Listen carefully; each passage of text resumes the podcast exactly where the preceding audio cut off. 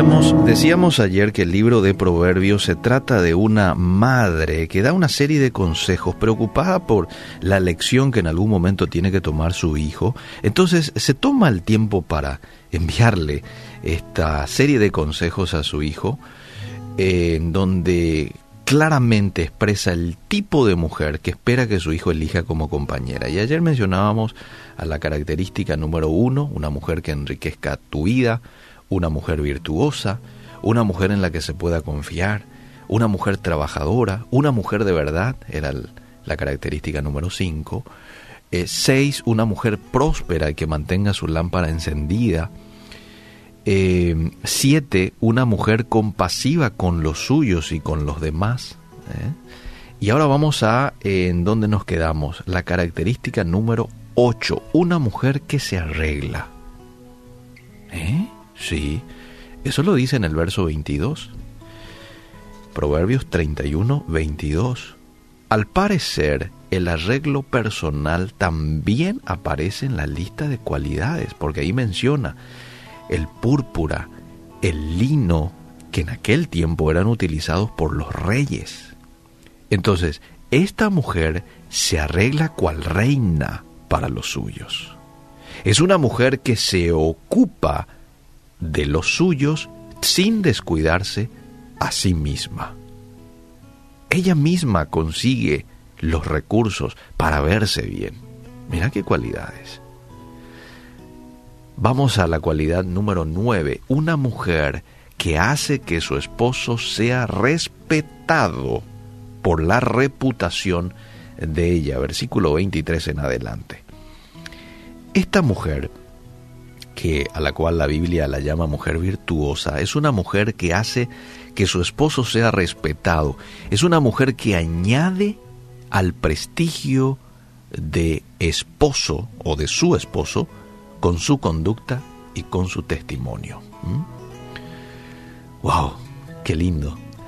El punto número 10, una mujer de cualidades.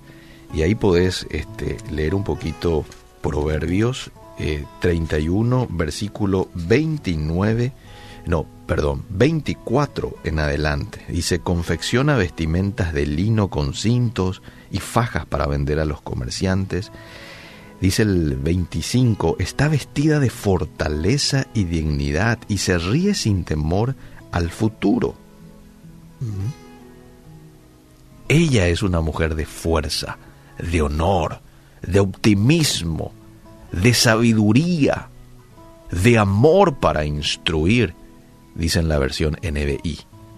Es una mujer pendiente de las necesidades de su hogar y que come el pan que se ganó con trabajo, no con pereza.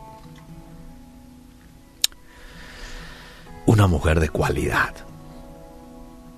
Vamos al punto número 11, y es mi último punto en la mañana, porque eran 11 características, 7 que la hemos dicho ayer y los demás el día de hoy. Una mujer de belleza interior. Dice el verso 30 de Proverbios 31, el encanto, en la versión NTV, dice, el encanto es engañoso y la belleza no perdura. Se refiere a la belleza física. Pero la mujer que teme al Señor será sumamente alabada. Recompénsela por todo lo que ha hecho, que sus obras declaren en público su alabanza.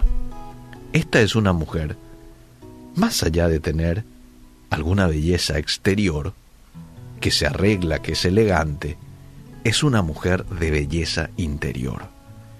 Hoy mis queridos amigos estamos viviendo un tiempo donde la belleza y el placer son el todo del hombre. Un hombre de Dios debe ver más allá de lo que ven sus ojos. Debe ver desde la perspectiva espiritual, es decir, con sus ojos espirituales. La belleza física termina con el pasar de los años. Y pueden consultar esto con la gente casada. Termina. Pasa a otros planos.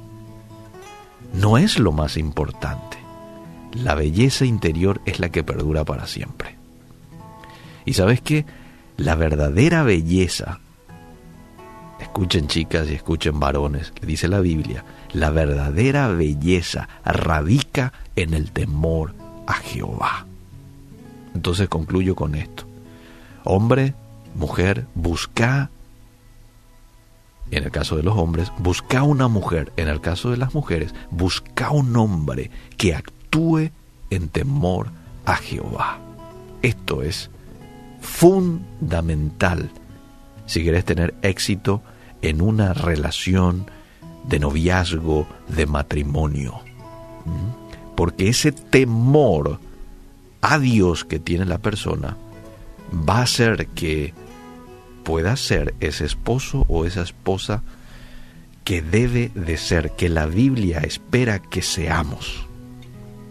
Porque la persona le teme a Dios, es consciente de su presencia, es consciente de su observación en todo tiempo, entonces actúa en función a lo que la Biblia le manda a hacer.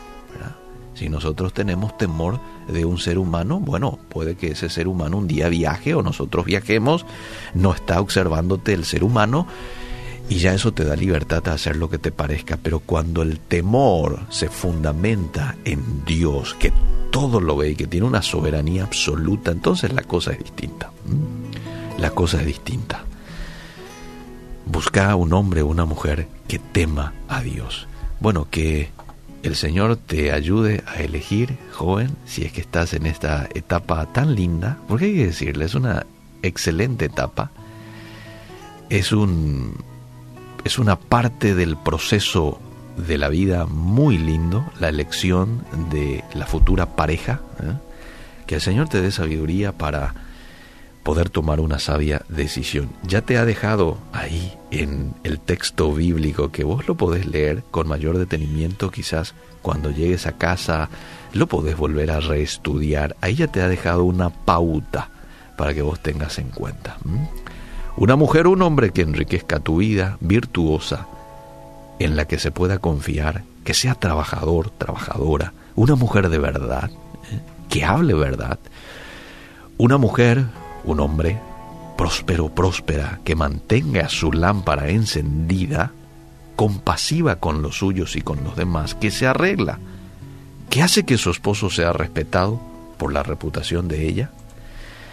Una mujer de cualidades, fuerte, de honor, de optimismo, de sabiduría, de prudencia, de amor por instruir, y por último una mujer de belleza interior, que teme a Dios. Que Dios les bendiga.